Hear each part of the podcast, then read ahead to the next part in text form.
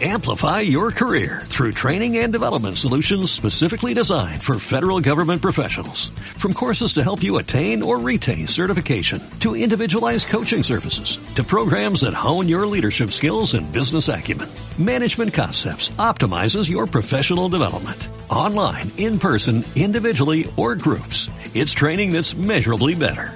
Learn more at managementconcepts.com. That's managementconcepts.com.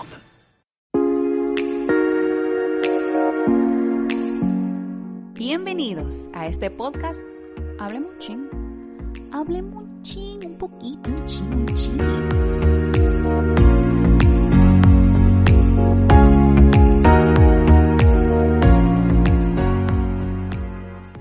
Bueno, pues bienvenidos a otro episodio de su podcast Hablemos Ching.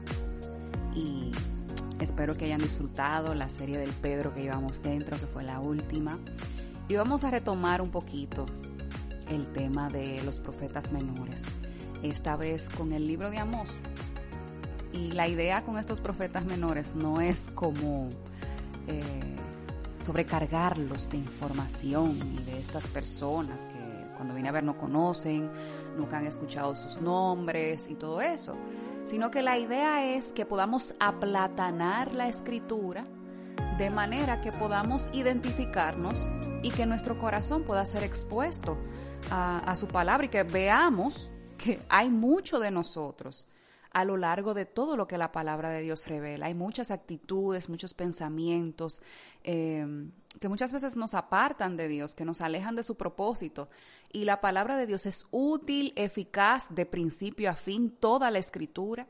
Entonces debemos también de ver que el Señor puede enseñarnos, que el Señor quiere hablarnos, cómo el Señor quiere tratar con nosotros a través de su palabra. Y bueno, aquí tenemos al profeta Amós, ¿verdad? Y es importante destacar que Amós no era hijo de profetas ni de sacerdotes. Usualmente cuando vemos este oficio de profetas siempre vienen, ¿verdad?, de familias que tenían este mismo don o que ejercían este mismo oficio de sacerdocio, todo lo demás. Sin embargo, Amós era un pastor de un rebaño. Él no era hijo de profeta ni de sacerdote. O sea, era una persona común y corriente y cuando viene a ver eh, aquellos que ejercían ese oficio de, profeta, de sacerdote, menospreciaban tal vez a Amós por el oficio que tenía, por lo sencillo que era, por lo común que era su vida. Y esto es lo que Dios elige para, pues, como dice su palabra, avergonzar a los sabios. Dice su palabra que Él escoge lo vil y lo menospreciado lo que nadie piensa que Dios puede utilizar para avergonzar a aquellos que creen que son los únicos que Dios puede usar o que son los únicos que pueden alcanzar algo. La verdad es que me maravilla esa característica de Dios, que no trabaja conforme a nuestro pensamiento, no trabaja con un currículum eh, como en recursos humanos en este tiempo, que tiene que ser un currículum que, que parta a ojo, como decimos aquí en RD, que impresionante, doctorado, maestría, no, no, no. Dios no necesita de eso, porque Él es Dios y se trata de Él y de su poder y de cómo Él puede transformar a una persona vil, menospreciada y, y usarla para su gloria, de manera que sea luz a las naciones y al mundo. Entonces ese es el caso de Amós. ¿Y qué sucede en este tiempo de Amós? ¿Por qué Dios levanta a este profeta? Pues el pueblo de Israel disfrutaba de paz, prosperidad, era un pueblo rico. Estaban muy satisfechos consigo mismos y oprimían a los pobres. Incluso los vendían como esclavos. Sabemos un pueblo tranquilo, un pueblo que está tan bien, y va a sonar feo lo que voy a decir, pero es la realidad, que no necesita a Dios. ¿Para qué lo necesito? No lo dicen con su boca, pero sí, ¿verdad? Con sus actitudes, corazón, sus pensamientos. No necesito a Dios, ya tú me diste todo lo que yo necesitaba, yo estoy bien, tengo mi economía súper bien, eh, mi familia está súper bien, mi matrimonio está estable, estoy bien. No te necesito. Y muchas veces nos pasa, y siempre comento esto con mis amigos y todo lo demás, no son los momentos de estabilidad, de gozo, de paz, los que nos acercan a Dios de manera íntima, Muchas veces cuando tendemos a estar bien, estables y estar sin problemas, tendemos a no voltear nuestros ojos a lo eterno, no voltear nuestra vida, a decirle, Señor, te necesito, porque básicamente todas nuestras necesidades están cubiertas. Son en los momentos de aflicción, donde nos quedamos con las manos vacías, donde miramos adelante y atrás y no vemos nada y decimos, ahí sí, cuando vemos que nuestra vida carece de tantas cosas, volteamos nuestros ojos al Señor y le decimos, Señor, ayúdame. Señor, te necesito. Es tendente, es tendente esta actitud de nuestro corazón de simplemente acercarnos íntimamente a Dios cuando estamos con el puño apretado. Pero cuando estamos bien solemos apartarnos porque todo está bien, porque todo está equilibrado, porque todo está lleno de paz. Y esto sucedía con el pueblo de Israel y puede ser que esté sucediendo contigo o conmigo. Y es importante que nosotros sepamos, y de esto básicamente eh, trata este libro, que todos tendremos que responder ante Dios por la forma en que vivimos. Todos somos responsables ante Él. Dios ve y no es que Dios no disfrute de que nosotros disfrutemos de lo que Él nos provee, ya sea una buena economía, una familia estable, un matrimonio ejemplar. Dios se deleita en eso. Sin embargo, lo que Dios no aprueba es que nosotros confiemos más en eso que Él nos provee que en Él mismo. O sea, muchas veces cambiamos o confiamos en nuestra provisión más que en el proveedor. Y esto estaba pasando. También este pueblo se encontraba autosatisfecho muy optimista, como le dije, una economía muy estable y en aumento, felicidad, lujo, comodidades, seguridad, según ellos, porque eso no es más que un falso sentimiento de seguridad. Y es importante que nosotros sepamos, y ahí puede ser que comience el conflicto en nuestra relación con el Señor, de que no nos debemos nosotros de alegrar, de congratular por las bendiciones y beneficios de lo que ahora disfrutamos es bueno, disfrutémoslo, gocémonoslo, hermano. Pero debemos de entender que todo proviene de Dios, que ese mismo Dios que da es el mismo Dios que quita, y porque lo dé y porque lo quite no significa que Él deje de ser bueno. Él sigue siendo Dios. Sus pensamientos siguen siendo más altos y mejores que nuestros pensamientos. Si nosotros nos encontramos más satisfechos, como le decía ahorita, con nosotros mismos que con Dios, necesitamos recordar que nada en nuestra vida tiene sentido sin Él. O sea, apartados de la vida, nada podemos hacer. Apartados de Jesús, apartados de Él, no podemos hacer nada. Y entonces es importante que sepamos que una actitud de autosuficiencia puede provocar nuestra caída. Cuando nos sentimos tan seguros, tan capaces, esto puede ser el motivo por el cual caigamos y el Señor nos muestre que no somos tan fuertes como creíamos ser, no somos tan hábiles como creíamos ser, no somos tan capaces como creíamos ser. Por eso debemos de confiar en el Señor, dice Proverbios, y no en nuestra propia inteligencia.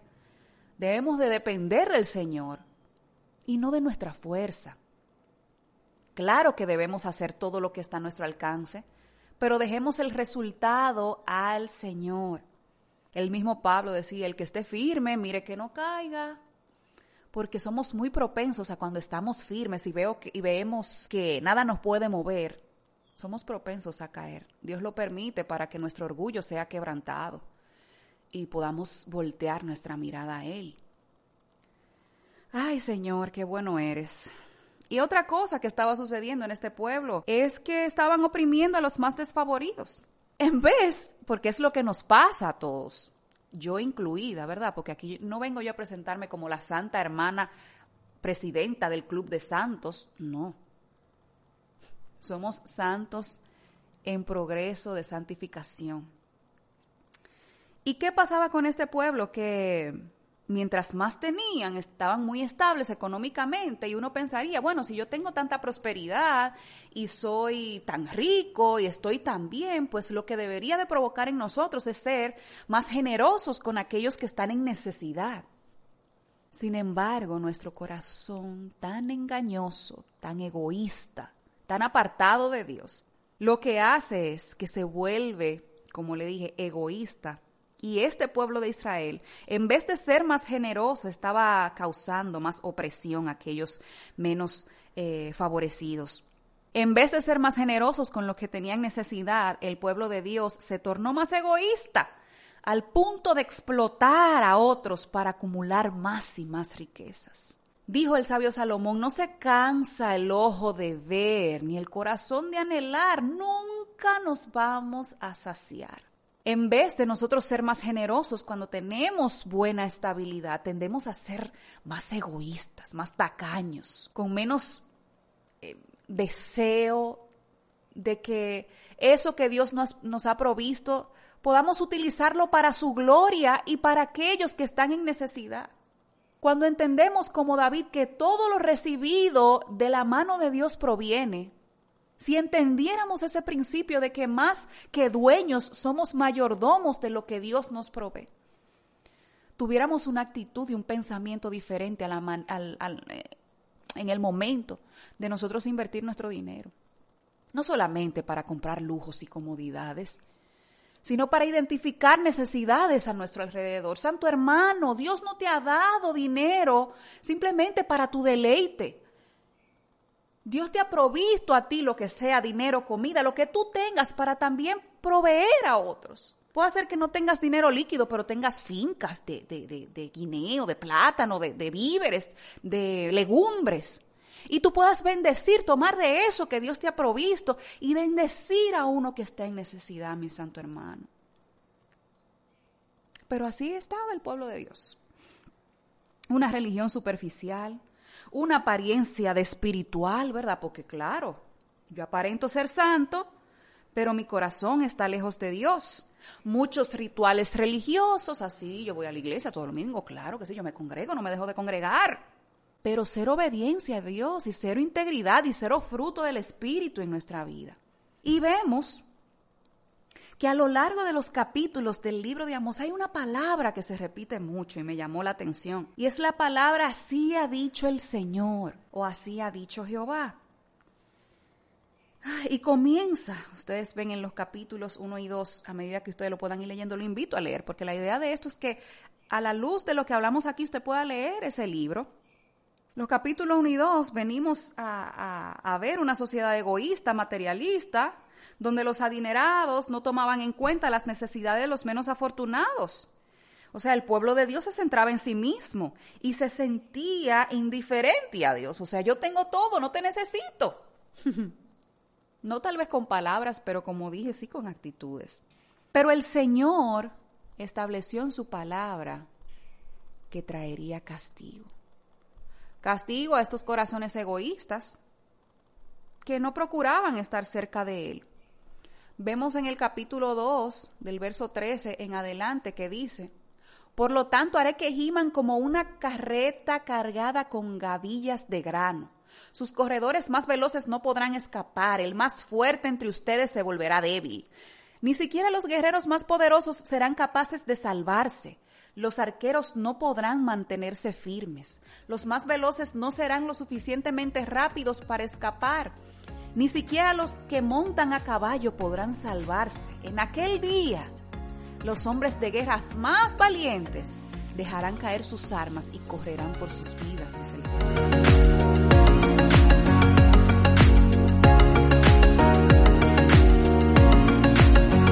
Señores, esto se quedó hasta aquí Así que nos vemos el próximo viernes. No voy a seguir hablando mucho porque si no ustedes saben que yo me pego. Así que hasta la próxima. Con Dios.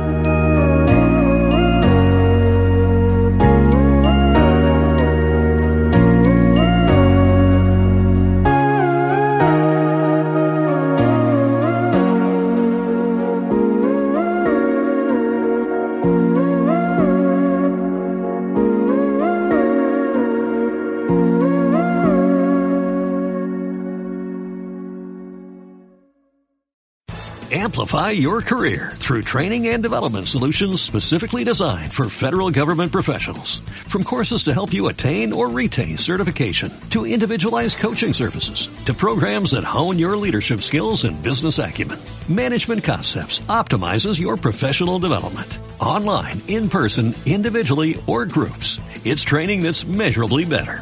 Learn more at managementconcepts.com. That's managementconcepts.com.